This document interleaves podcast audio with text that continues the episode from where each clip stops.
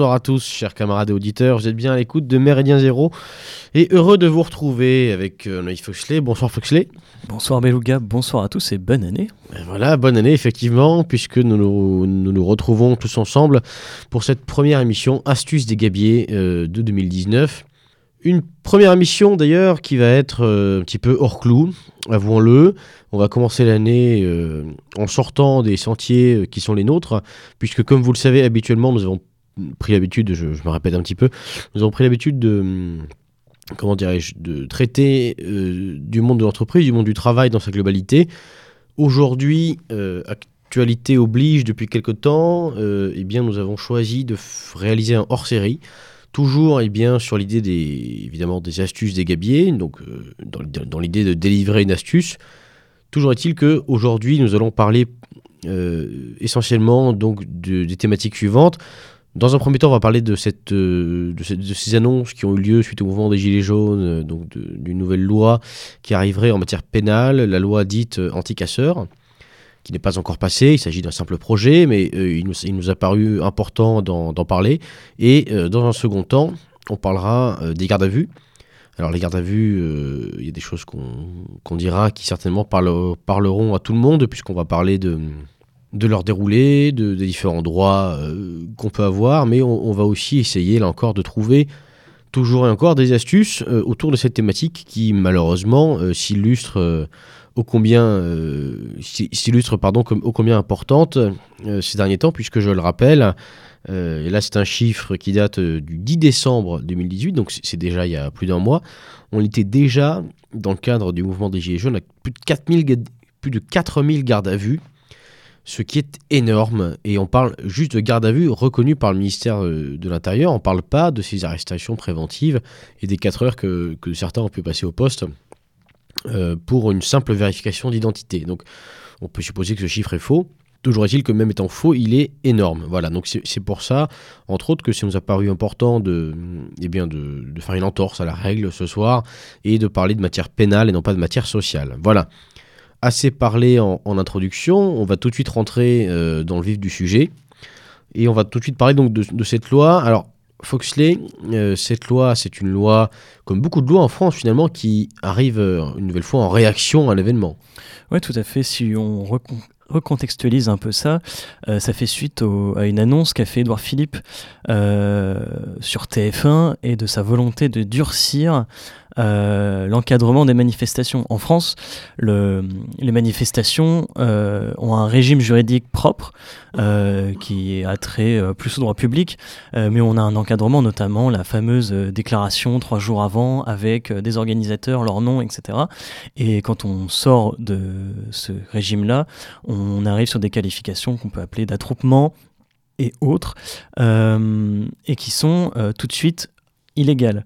Euh, le fait est que là, on ne parle pas de durcissement du régime de la manifestation, on parle directement presque d'un- d'une loi répressive et qui sert à presque en amont arrêter tout de suite toute velléité euh, de manifestations euh, inopinées ou en tout cas non encadrées par un cadre, euh, enfin non encadrées, je me répète un peu aussi, mais par entre guillemets une institution. Alors, en- en fait, on, on peut effectivement parler de réaction aussi, dans la mesure où il est important, euh, chers auditeurs, pour ceux qui ne le savent pas, de comprendre que, en théorie, en France, le droit de manifester donc, est reconnu, je crois même qu'il est constitutionnel, c'est-à-dire invi- quasiment, a priori, sur le papier en tout cas, inviolable. Et euh, la subtilité, c'est que euh, il est reconnu dans la mesure où on déclare une manifestation.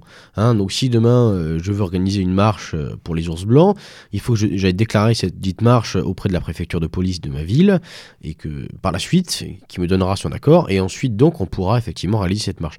La particularité de ces derniers temps, c'est que les Gilets jaunes n'ont jamais déclaré, ce qui est une très bonne chose à nos yeux, hein, pour plein de raisons, mais n'ont jamais déclaré aucune manifestation auprès des préfectures des villes concernées, donc Paris, Bordeaux, Toulouse, enfin partout en France. Donc c'est ce qui a rendu ce mouvement effectivement intéressant, on va pas revenir là-dessus. Euh, toujours est-il que c'est ce qui a posé problème légalement euh, à nos amis, ou plutôt nos ennemis euh, de l'État. Et donc cette loi, finalement, dans ce que tu dis, Foxley, elle, arrive en, réponse notamment à ce phénomène. Oui, tout à fait. Et puis, ce qu'il faut bien voir aussi, c'est qu'on n'avait pas de chef présumé euh, de ces manifestations, en tout cas de, ces événements qui sont passés, on n'avait pas de, tête à couper, entre guillemets.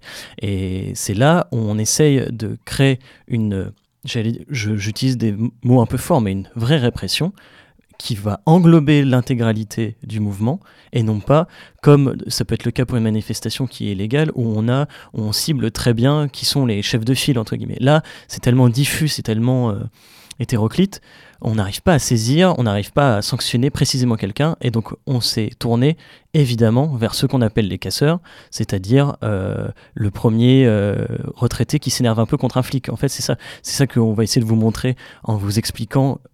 C'est une proposition pour l'instant, c'est une proposition qui a été reprise de volonté par Edouard Philippe et qui il l'a annoncé sur TF1. Pour l'instant, on n'a rien de concret. Ça devrait être signé quand même, en tout cas assez vite, et euh, courant du mois prochain, euh, c'est-à-dire là on est euh, fin janvier, donc février, voire mars, ce qui est très rapide pour une loi aussi attentatoire à une liberté, comme tu le disais, Beluga, qui est quand même fondamentale en France et qui fait même partie intrinsèquement de l'identité française. On est quand même des Gaulois qui aiment gueuler, c'est pas pour rien, c'est pas pour rien que le droit de grève, le droit de manifester sont encadrés c'est que ça fait partie de notre, encore une fois, identité. Et on voit, c'est extrêmement violent à l'égard, euh, en plus, juste par moment, d'attroupements ou de manifestations qui sont pas si violentes que ça à certains endroits. Et donc là, encore une fois, euh, chers amis auditeurs, attention au, piège du réflexe pavlovien. Puisque bien souvent, euh, j'ai eu l'occasion de constater un écueil dans nos familles de pensée qui consiste à louer toute euh, velléité euh, répressive et toute, euh, toute initiative étatique dans, le sens de la répression. Hein. On va armer la police. Ah super Ils vont enfin remettre de l'ordre. oui, c'est vrai, ils vont remettre de l'ordre, effectivement, sauf que n'oubliez pas que nous sommes le désordre, et que donc tout moyen répressif qui augmente eh bien, est directement tourné contre nous.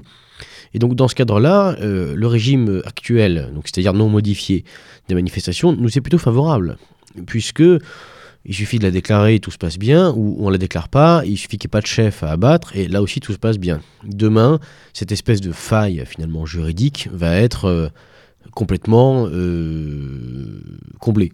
Oui, tout à fait. Si on, reprend en fait cette loi, elle vient pas non plus de nulle part. Euh, c'est une proposition qui a été faite par des, un député républicain c'est toujours intéressant d'avoir le nom des coupables. Euh, là, je vais pas me gêner pour le donner.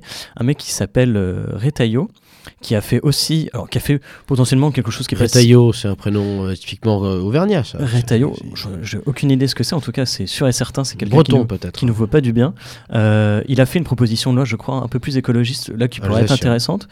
là, clairement, ce qu'il propose, est assez violent et vient en fait en réaction euh, et surtout et en préparation depuis 2015, notamment avec euh, les manifestations de la loi travail, euh, les manifestations plus que ça, c'était plus que des manifestations, mais le cas de Notre-Dame-des-Landes, etc. C'est-à-dire de sanctionner même juste la volonté d'aller manifester contre les institutions et cette étiquette de on pourrait appeler ça un peu anarcho, je sais pas quoi, mais euh, ce, cette volonté de, de, dire je vais pas manifester euh, encadré par un syndicat, encadré euh, par un parti politique, mais voilà, j'en ai marre de quelque chose, je me regroupe avec d'autres personnes parce qu'on a marre, on en a marre de quelque chose et on en a marre et on veut combattre une, on combat pour une cause, etc.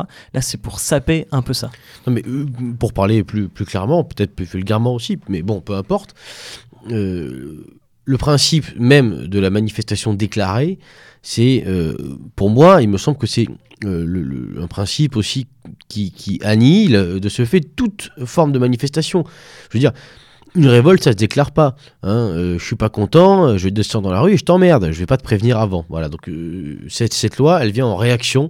Elle, vient euh, pour contrecarrer. Tout, donc autrement dit, demain, une manifestation qui n'est euh, pas déclarée, et eh bien n'importe quelle personne qui s'y rendra sera considérée comme globalement, a priori, un danger criminel. Voilà. On va rentrer un peu dans le vif du sujet maintenant. Avec à quoi est-ce qu'on peut s'attendre euh, avec cette loi? Eh bien, on va détailler les annonces qui ont été faites, hein, tout simplement, euh, et puis on va recontextualiser un peu tout ça et vous donner les détails et potentiellement les conséquences de ces annonces. La première mesure, c'est la création d'un nouveau type de périmètre de protection autour des manifestations à risque ou des manifestations non déclarées. Euh, en fait, ça vient pas de nulle part, ça vient de la loi qui renforçait la sécurité intérieure et la lutte, la lutte excusez-moi, contre le terrorisme de 2017, qui avait notamment intégré ce dispositif euh, et qui avait intégré des dispositifs de l'état d'urgence dans le droit commun. C'est-à-dire qu'on va créer un périmètre sécurisé euh, pour un événement et dans un espace géographique donné. Et euh, cet espace euh, est en fait contrôlé par le préfet qui euh, peut autoriser des agents de sécurité privés. C'est-à-dire que là, on ne parle même pas d'agents de sécurité publics, on parle d'agents de sécurité privés. Qui ont le droit d'être armés, je le précise maintenant. Tout à fait. On dit sous le contrôle de la police et des gendarmes le contrôle de la police, euh, c'est Benalla, hein, c'est clairement ça.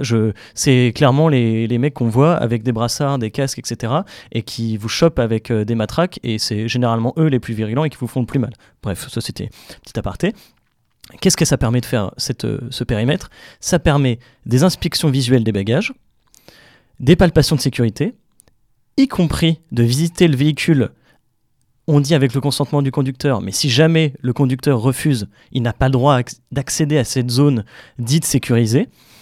Et euh, permet euh, aussi, le cas échéant, euh, des contrôles d'identité, mais là, sous accord du juge, c'est-à-dire qu'il faut quand même, ça relève encore du pouvoir judiciaire, c'est-à-dire qu'il faut que le préfet demande une autorisation au pouvoir judiciaire de pouvoir faire des contrôles d'identité sur ce périmètre donné. Maintenant, ce nouveau secteur qui serait intégré à cette, euh, aux manifestations non déclarées ou aux manifestations à risque. Manifestations à risque, ce qui n'est pas défini pour l'instant, parce qu'on n'a aucun texte euh, à regarder, on n'a aucun décret qui permettrait de définir cette manifestation à risque. Euh, la manifestation à risque, ce serait clairement la manifestation que le gouvernement ou le pouvoir réglementaire oui, juge c'est une notion, une notion qui, qui apparaît comme vague. Hein. Qu'est-ce qui est risqué Exactement. Mais ce secteur géographique sécurisé euh, et toutes ces mesures que je viens de vous décrire, elles pourraient être fait, faites 6 heures avant l'événement et jusqu'à dispersion de la manifestation. On est quand même sur, ça peut être une zone géographique très large, on peut aller sur plusieurs arrondissements, par exemple sur Paris, juste pour vous donner une échelle d'espace, et 6 heures avant et jusqu'à la dispersion, ça pourrait être, enfin c'est une échelle de temps qui est aussi on très va large. Un exemple, un exemple qui, qui, qui sera sans doute connu d'une partie de l'auditorat. Euh, tous les ans à Paris se réunit, euh, maintenant depuis un tragique accident, euh, se, se, réunit le, le comité du 9 mai, donc bon, le, forcément le, c'est le 9 mai, pour rendre hommage à un, à un militant nationaliste décédé en marge d'une manifestation. Euh, donc ce sont des, jeunes gens nationalistes qui se réunissent voilà, pour rendre hommage à un des leurs tombé il y a déjà quelques années, mais malgré tout, l'hommage perdure à tous les ans. Donc typiquement, ce genre de manifestation peut être, et il y a des grandes chances que ce le soit, considéré comme étant à risque, et à partir de là, on pourra mettre en place tout ce dispositif. Donc, schématiquement, euh, en, général, cette manifestation se passe euh, à l'endroit où est décédé le jeune homme, c'est-à-dire globalement dans le centre de Paris, eh bien, on va pouvoir aller chercher euh, quasiment jusqu'aux portes de la ville n'importe quelle personne, la fouiller. Donc tous les gens identifiés se, seront automatiquement interpellés, fouillés, etc. Ce qui consisterait presque, mon cher Foxley, à une privation de liberté. Pour le coup, privation de manifester. Tout à fait. Et là, c'est même la deuxième mesure de la loi qui est directement inscrite. C'est-à-dire que la deuxième mesure est la volonté que le préfet puisse décider de prononcer à l'encontre de d'individus qu'on jugerait susceptibles de, de, présenter une menace. Alors effectivement, il faudrait une certaine gravité, euh, une certaine atteinte à l'ordre public. Euh, est on est clairement dans le volet sécuritaire de la loi. Des interdictions de manifester, voire des obligations de pointage dans un commissariat. pareil, ça vient pas de nulle part, ça vient de la loi euh, antiterroriste de 2017. C'est-à-dire que là, déjà, on commence doucement mais sûrement à assimiler des manifestations et des manifestants anti-État, on va le dire comme ça, anti-système, aussi dangereux que des terroristes pour l'État. Ce qui quand même, enfin, on croit euh, un peu euh, tomber sur la tête. Je, vais vous donner un, ordre d'idée, parce que ces mesures-là avaient été, on, avait commencé à être prises, il y, a il y, a déjà eu du contentieux sur ça, euh, sur, les, sur 10 arrêtés et sur les 10 arrêtés, sur les 10 arrêtés qui interdisaient à, ces personnes à des personnes de manifester, le contentieux a annulé 9 de ces arrêtés. C'est-à-dire qu'on est à 90% de refus du juge de dire non mais là c'est pas justifié. En gros, euh, dans les affaires qui étaient présentées, euh, le préfet donnait des circonstances un peu vagues, dire oui mais on sait bien qu'il fait partie de certains groupes, etc. Les avocats disaient non mais attendez, il n'y a aucun témoignage, il n'y a aucun rapport de police, il n'y a aucun PV, et donc ça a été systématiquement annulé. Mais là, si vous voulez, les interdictions de manifester dont je vous parle, c'était possible sur décision du juge. Là, on n'est plus sur une décision du juge, on est sur une décision euh, du préfet, du pouvoir réglementaire. Et là, on se pose tout de suite la question de savoir si euh, ces mesures d'interdiction de manifester qui étaient normalement complémentaires à des mesures plus graves, c'est-à-dire que c'est quand vous aviez fait en gros, une, euh, vous aviez tapé un flic, vous étiez pénalement sanctionné, plus avec ça, vous aviez une interdiction de manifester, un peu comme euh, c'est les, ça vient aussi des lois euh, hooligans. C'est d'ailleurs que les, les, interdictions de stade, ça vient clairement de ça. Mais c'était sur décision judiciaire. On n'était pas sur une décision euh, du préfet qui est nommée directement par le pouvoir réglementaire. Enfin, c'est, on, on, on croit un peu euh, on marche un peu sur la tête, quoi. C'est, on, nous parle sans cesse de euh, respect des institutions et notre cher euh, ami Benalla en a parlé devant la commission du Sénat en disant, enfin la commission parlementaire en disant, je respecte les institutions et donc je ne nous réponds pas. Là, on est dans un, enfin, on ne respecte absolument aucun des pouvoirs institutionnels. Si, tant est que, je crois qu'on peut en douter, mais bon, si tant est qu'on croit, et moi c'est pas mon cas, mais en, l'indépendance, il faut le dire avec une voix un peu, un peu mielleuse, si tant est qu'on fasse confiance, qu'on croit à l'indépendance de la justice française, qui, qui est déjà corrompue, ne serait-ce que par son organisation, ça aussi ça, ça vaudrait toute une chronique des gabiers, mais euh, je veux dire des, juges payés par l'État, sont plus indépendants. bref, en tout cas, si tant est qu'on croit encore un petit peu à ça, eh bien même ça, ça n'existe plus. C'est-à-dire que grosso modo, même la mascarade du procès, la mascarade du jugement, la mascarade finalement de la justice, eh bien est en train d'être piétinée, puisque ce que nous dit Foxley, c'est que euh, en parlant de pouvoir réglementaire, il faut bien saisir que les préfets, ils, sont, ils sont nommés par l'État, pour l'État, et ils travaillent pour lui. Hein, le préfet, c'est le représentant de l'État dans une région. D'accord? Donc, ça a une vraie importance. C'est-à-dire que, grosso modo, ce qu'un préfet dit, c'est exactement comme si le gouvernement le disait directement. Ça, c'est une nuance qui est à saisir. Et c'est là tout le tout, l'intérêt euh, purement intellectuel. Euh, c'est là tout l'intérêt de, cette loi. C'est que on a l'impression que on, bascule euh, finalement dans une dimension où même eux ne croient plus à leur propre mensonge. C'est-à-dire que, bon, la justice c'est sympa, c'est sympa, la justice, mais ça nous fait perdre du temps quand même.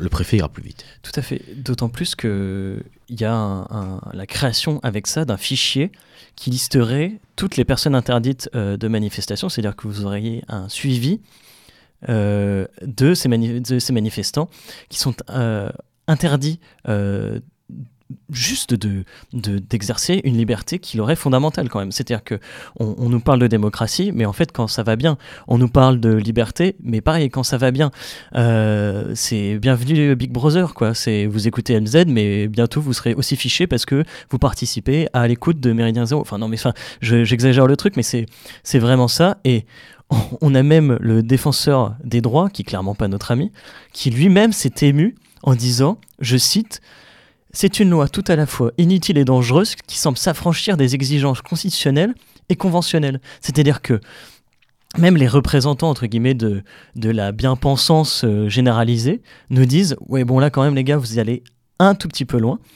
Euh, on a d'autres mesures qui sont beaucoup plus répressives aussi dans cette loi.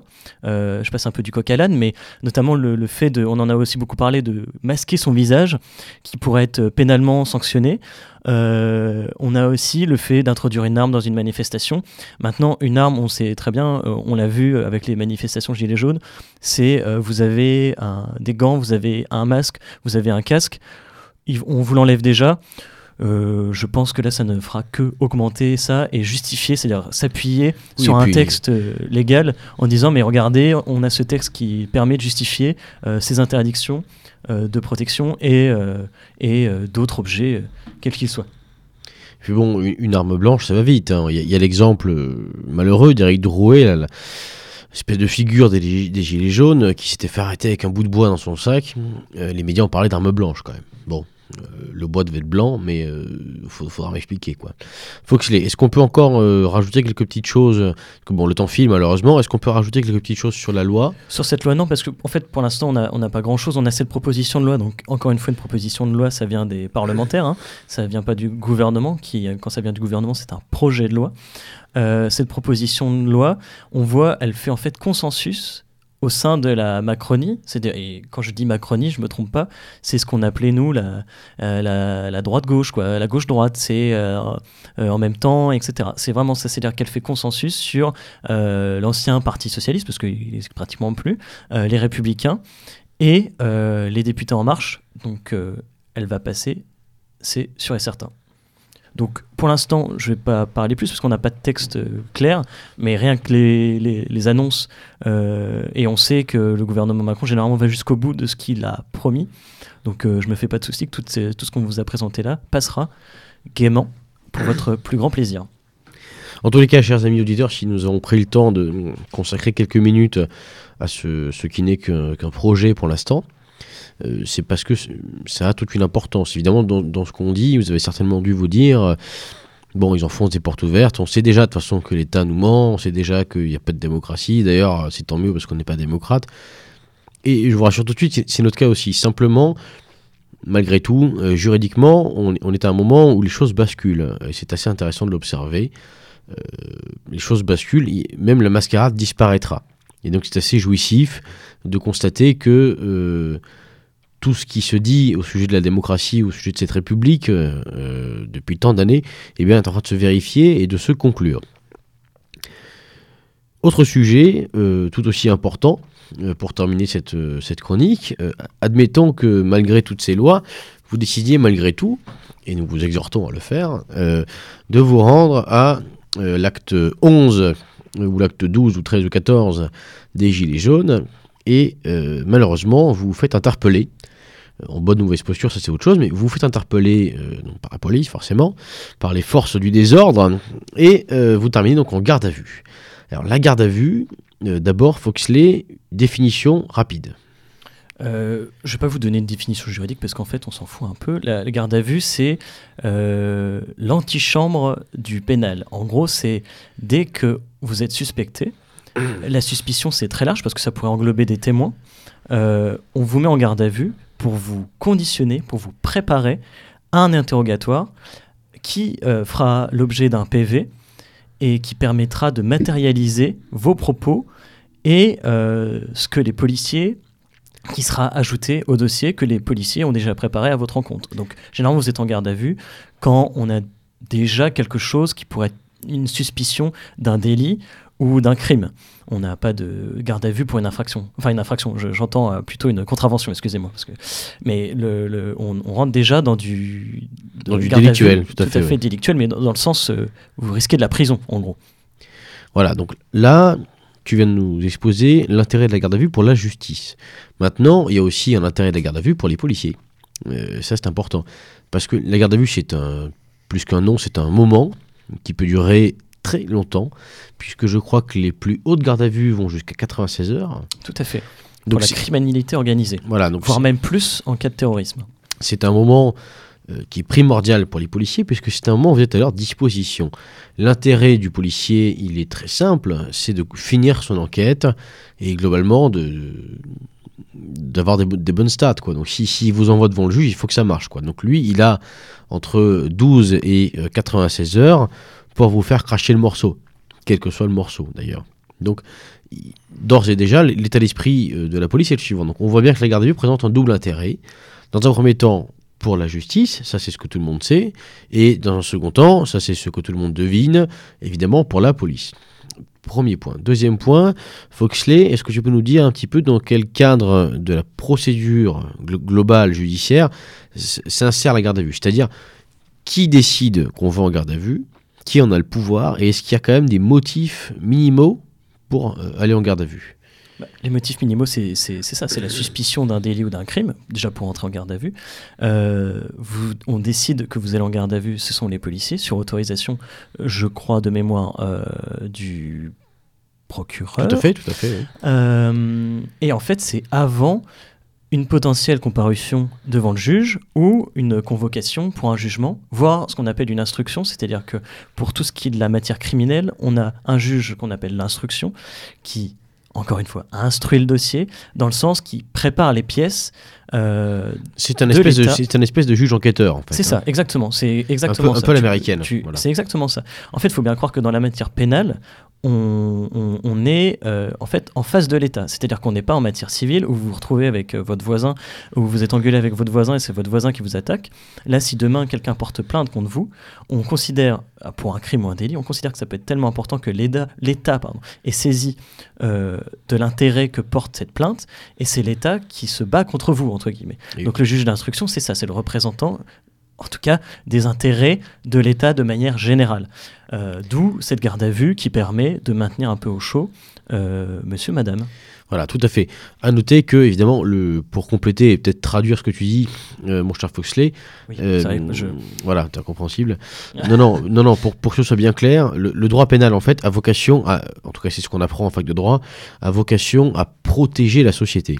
Et dans ce cadre-là, c'est pour ça que c'est le procureur, donc le procureur qui est un magistrat, donc directement affilié à la garde des Sceaux, donc au ministre de la Justice, c'est pour ça que c'est lui qui fait les poursuites, dans un premier temps, parce qu'il représente effectivement la société qui vous poursuit, parce que par votre crime supposé, ou par votre délit supposé, vous l'avez causé tort. Voilà. tout à fait. Tu n'aurais- C'est parfait. Comme dirait quelqu'un, euh, je referme la parenthèse. Tu Ferme la parenthèse. Voilà. Euh, Ensuite, la garde à vue débute. tout à fait. Mon Qui- qu'est-ce qu'on peut faire déjà dans un premier Bah, temps tu, tu parlais déjà de délai. La, la première chose à savoir, c'est que tu parlais de ça. Généralement, ça dure 48 heures, sachant que le droit commun dit que la- la garde à vue doit durer 24 heures. Mais c'est renouvelable une fois. Hors cas spécifique de criminalité organisée ou terrorisme. hein. Là, on parle d'une garde à vue lambda, entre guillemets. Donc, dans les faits, elle dure déjà de toute façon 48 heures. Donc, vous vous préparez, premièrement, psychologiquement, pour tenir 48 heures dans un endroit un peu atroce, qui pue la pisse, ou euh, si vous avez envie de justement d'aller pisser, vous pouvez le faire finalement à l'endroit où vous allez être parce que avant d'aller au chiottes euh, en garde à vue, vous pouvez attendre. Le, le- vous avez interdiction de fumer, vous avez interdiction de prendre des médicaments, sauf euh, autorisation du, du policier qui est en charge de la garde à vue.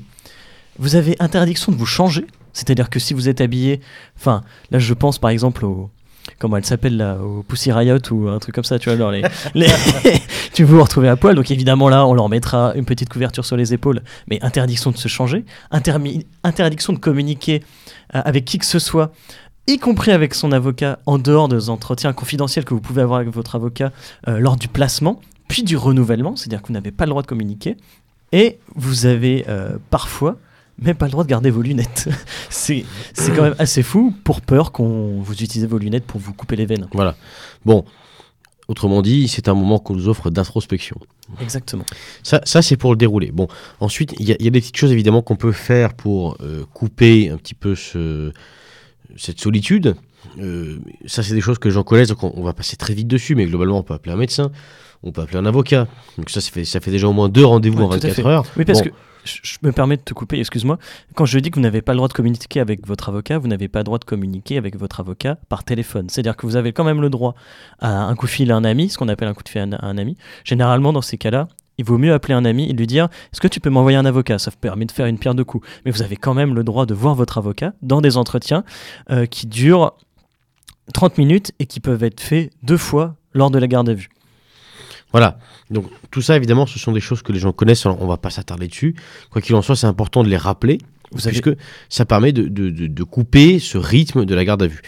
Maintenant, quelques petites. Euh, puisque bon, c'est. Je, je, vais même revenir, je, si, pour finir vraiment sur ça, vous avez, vous avez le droit à un médecin, vous avez le droit à un interprète, vous avez le droit, euh, comme je disais, de prévenir quelqu'un de votre entourage, et j'ai le droit le plus important que vous avez le droit en garde à vue, c'est de garder le silence. Ça peut paraître débile, je pense que tu vas y revenir, mais quand on vous parle de euh, voir un médecin, voir un avocat, etc., ça permet de sortir un tout petit peu et de voir ce qui se passe à l'extérieur, de savoir un peu où on en est et surtout de décompresser parce que vous êtes parti, comme on le disait, pour 48 heures en solitaire. Euh, là, vous n'êtes pas dans le navire Méridien Zéro euh, avec votre équipage préféré, vous êtes sur le petit rafio tout, tout seul avec des vagues de 2 mètres. C'est vraiment ça qui va se passer. Voilà, autrement dit, euh, la garde à vue, c'est une espèce de combat mental. C'est un, un, combat euh, purement mental, puisque a priori, quoique on ne se bat pas physiquement. En tout cas, on, ça, peut arriver d'être battu, mais on, ne se bat pas physiquement. En revanche, c'est un combat mental, puisque on a d'un côté euh, les policiers et la justice qui cherchent à vous isoler et à vous faire, donc de ce fait-là, par la solitude, par le silence, et ensuite par euh, des espèces de, fausses attentions où au bout de 36 heures, on va vous apporter euh, dans un élan de gentillesse incommensurable un chocolat chaud et un croissant au petit matin. Et puis autour de la post club qu'on va vous offrir, euh, on, va essayer de vous faire parler un petit peu à ce moment-là. Donc c'est une espèce de, de guerre mentale, la garde à vue qui se déroule donc entre vous et, euh, les personnes qui vous y ont euh, placé. Évidemment, elle est, entrecoupée euh, d'interrogatoires. Et c'est là qu'on arrive sur un point essentiel, effectivement, garder le silence.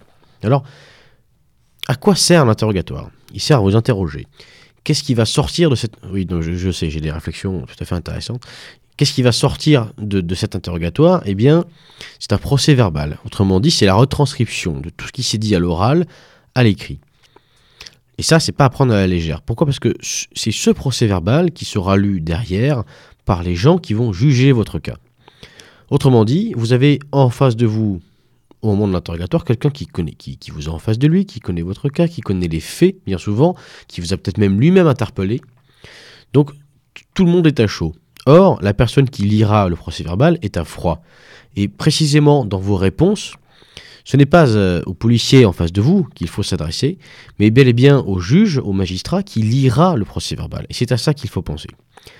Ainsi donc, imaginez ce qu'on peut lire et comment on peut comprendre ce qu'on lit quand on lit 15 procès ou 20 procès ou 30 procès verbaux par jour. Et c'est à ça qu'il faut penser. Et c'est comme ça qu'on peut éviter un certain nombre d'écueils. Un écueil euh, très simple pour mettre, en, pour mettre en image ce que je dis, c'est euh, êtes-vous revenu, monsieur, êtes-vous revenu, une question, monsieur, êtes-vous revenu sur les lieux, euh, sur les lieux de la manifestation interdite à laquelle vous avez participé? Il me semble que si on répond non, non, je ne, non, je ne suis pas revenu, eh bien, à, l'écrit, ensuite à la lecture, moi je vois non, je ne suis pas revenu, je comprends, oui, j'y suis déjà allé. Donc évidemment, là, ça paraît très simple, mais la, seule réponse possible, si tant est qu'on souhaite répondre, c'est euh, je ne peux pas y être venu, je ne suis jamais allé. Donc ça, c'est un exemple typique, très simple, euh, de petit jeu de mots. Maintenant, revenons-en au silence. Effectivement, il, semble que bien souvent, le silence soit euh, finalement la, meilleure des, la meilleure des options. Cependant, là encore, imaginez un procès verbal avec des questions et puis un commentaire. L'interroger, le prévenu, garde le silence c'est quand même dévastateur auprès du, juge. Donc, il, va bien falloir répondre quelque chose. Une réponse qui est possible et qui, paraît-il, ça c'est ce qu'on m'a rapporté, euh, qui, paraît-il, euh, a en plus le, bénéfice d'agacer les policiers, elle est très simple, c'est je n'ai rien à déclarer. Voilà. C'est-à-dire qu'on vous pose une question euh, qui n'est pas sans intérêt, mais je n'ai rien à déclarer. Et donc, grâce à cette formule, on ne pourra pas vous dire que vous avez menti par omission, Puisque si on vous demande euh, avez-vous jeté la pierre, je, n'ai rien à déclarer, ça ne veut pas dire que vous l'avez pas jeté, ça veut dire que vous l'avez jeté. Vous, n'avez simplement rien à déclarer. Cette formule est dans, dans ce cadre-là, cette formule est vraiment parfaite pour se défendre par le silence, pour gagner du temps aussi. Euh, c'est ce qui pourrait typiquement vous sauver d'une comparution immédiate, puisqu'aujourd'hui, la plupart des procédures, hein, sur les 4000 gardes à vue qu'il y a eu sur les Gilets jaunes et tous les procès qu'il y a eu derrière, la plupart se sont faits en comparution immédiate, ce qui est une grosse erreur, puisque euh, ça veut dire qu'on vous interpelle le samedi, le lundi matin, vous êtes jugé. Donc ça, ça, ça c'est à éviter au maximum, puisque tout va très vite, vous n'avez pas le temps de réfléchir, vous n'avez pas le temps de décompresser, et vous arrivez complètement à chaud devant le juge qui vous massacre. Je veux bien aussi préciser une chose, c'est que lors de la garde à vue, votre avocat n'aura pas accès aux éléments du dossier. Donc si vous passez par une, comparution immédiate, l'avocat aura très très peu de temps pour se préparer et pour préparer l'argumentaire qui sera présenté devant le juge. Il faut bien retenir ça. Donc d'autant plus garder le silence ou comme disait Beluga, dire je n'ai rien à déclarer. Et une fois sorti, préparer là une défense en cas de continuité euh, des poursuites judiciaires. Donc cette formule euh, je n'ai rien à déclarer, en fait, elle permet de meubler un dossier tout en le laissant vide. Ce qui justifie ensuite tout à fait une demande euh, de la part euh, eh d'un avocat de reporter le procès, de ne pas le faire en comparution immédiate. Voilà, ça c'est pour la partie silence. On a parlé aussi de l'importance des mots, et Foxley a insisté sur un point qui sera mon dernier point, mais qui me semble très important, c'est le fait de prévoir le pire. Puisque schématiquement, il me semble qu'il y a trois éléments essentiels pour bien mener une garde à vue dont on est qu'on subit. Hein, c'est le premier élément, c'est l'accepter. Alors oui, je me suis fait pincer, ou euh, oui, je me suis fait pincer alors j'ai rien fait, peu importe, mais oui, en tout cas, bon, je suis là, c'est comme ça. Il, faut mentalement l'accepter. Il faut sortir de cet état de déni d'injustice qu'on peut peut-être avoir au début, qui est très enfantin, certes, mais qui est finalement très humain aussi. Il faut accepter ces situations pour arriver au deuxième point, qui est ne pas subir. Ne pas subir, c'est euh, tout en acceptant le fait qu'on euh, on est seul, le fait qu'on va nous priver de, libertés qui sont très simples, comme celle aux toilettes, mais d'accord, mais pour ne pas subir, il faut accepter tout ça et comprendre que de toute façon, ça aura une fin à un moment donné. Et troisièmement, et c'est le troisièmement le plus important, il me semble, c'est euh, la stratégie du pire. Je m'explique. Le but est de ne jamais être déçu. Dans à partir du moment où on considère que la garde des vue est un combat mental, celui qui est déçu est, forcément fébrile. Hein. Si vous êtes déçu, vous vous effondrez, vous vous énervez, euh, en tout cas vous n'êtes plus maître de vous-même. Donc la déception est un sentiment à bannir lors de la garde à vue, et pour bannir ce sentiment, la meilleure des options, eh c'est de s'attendre au pire. D'accord? Donc autrement dit, si je me fais interpeller euh, un mercredi matin, euh, et qu'on me dit vous allez rester 24 heures monsieur, dans ma tête sur mon calcul, je me dis bon ben jeudi midi je suis sorti. Mais c'est parfait parce que jeudi après c'est l'anniversaire de ma petite fille, alors je vais pouvoir être là. Euh, sauf que le policier, le sait très bien que c'est l'anniversaire de votre petite fille. Donc si finalement, jeudi matin, il vient vous voir en vous annonçant que euh, vous allez rester 24 heures de plus, si vous, si vous ne vous êtes pas préparé à cette éventualité, évidemment, c'est humain, vous allez être déçu, très déçu, et c'est un élément qui peut anéantir toute votre, toute votre stratégie de défense. Donc, effectivement, la stratégie du pire, c'est un état d'esprit qui euh, oblige qui vous obligera, une fois en garde à vue, à envisager en permanence le pire. D'accord? Donc, on m'interpelle, ou alors on me convoque pour la garde à vue, j'y vais, je sais qu'il y en a pour 48 heures. Voilà. Même si c'est marqué 12 heures sur le papier, je sais que c'est minimum 48 heures. Si je sors avant, tant mieux. Voilà. Mais je prévois rien entre temps, je préviens mes proches en fonction, de manière à ne, pas être déçu et à ne pas être tracassé par l'extérieur. Voilà.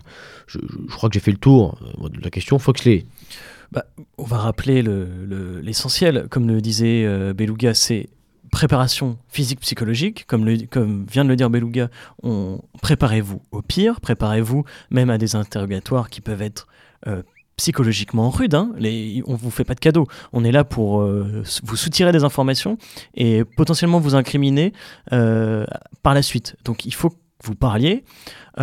Donc deuxième point absolument exercer son droit au silence en tout cas, tant qu'on n'a pas d'avocat, tant que l'avocat n'est pas à, votre, à vos côtés. Si jamais vous le faites, évidemment, pesez vos mots, pesez chacun de vos mots, euh, évitez les potentiels pièges que la police vous tend, que Beluga a dit. Est-ce que vous êtes revenu sur les lieux de l'infraction? Est-ce que euh, un là pour un le, un, euh, une excuse pour un prétexte, etc., etc. Faites très attention.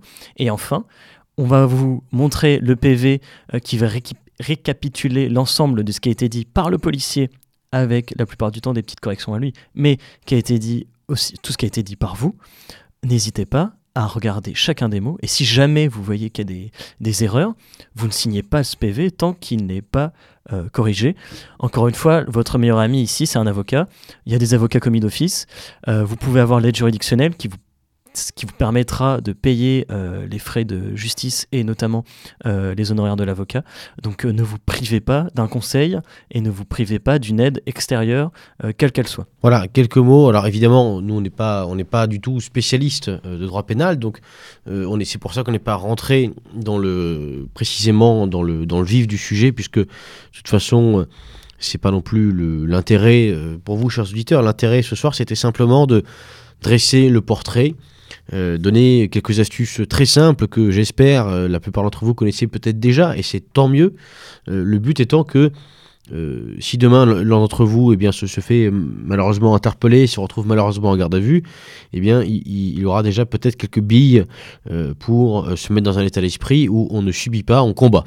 Puisque le principe de, cette radio de Meridian Zéro, eh bien, c'est toujours le même, donner des astuces pour combattre. Eh bien, c'est ce que nous avons essayé de faire ce soir. J'espère que ça, pourra vous être utile, surtout par les, temps mitigé, dirons-nous, qui court. Voilà une, première émission de l'année, évidemment un petit peu plus longue que, les suivantes. Euh, merci à tous pour votre fidélité.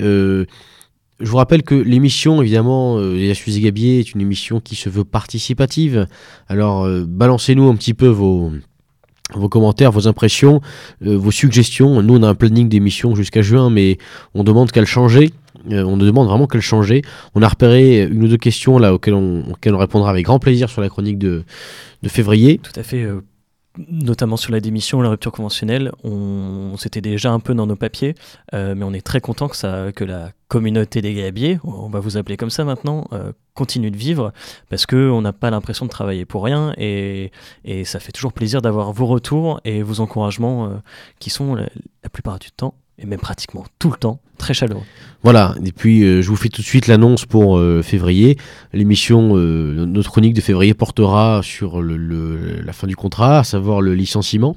On est toujours dans la joie, hein, on Toujours dans la joie, on passe de la garde à vue au licenciement, on fera le divorce en mars.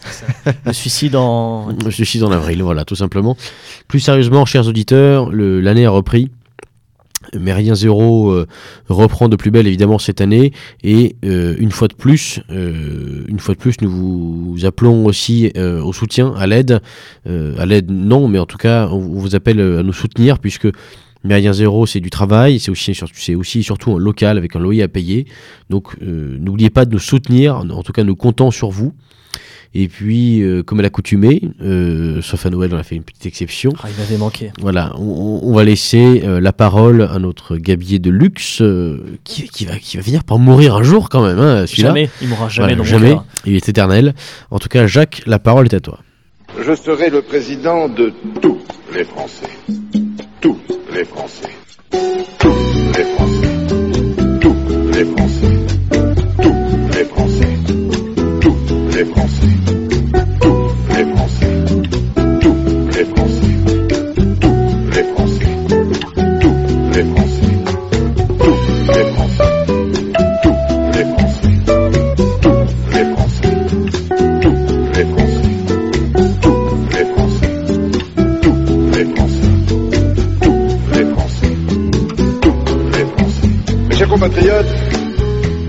je serai le président de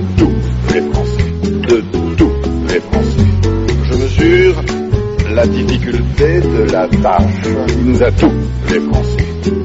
Tous les Français. Je veux tout, tout.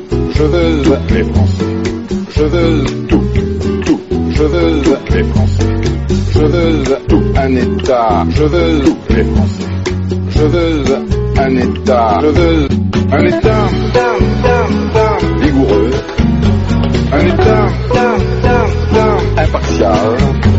Un État vigoureux. Un État exigeant. Un État vigoureux. Un État impartial. Un État exigeant. Un État je serai le président de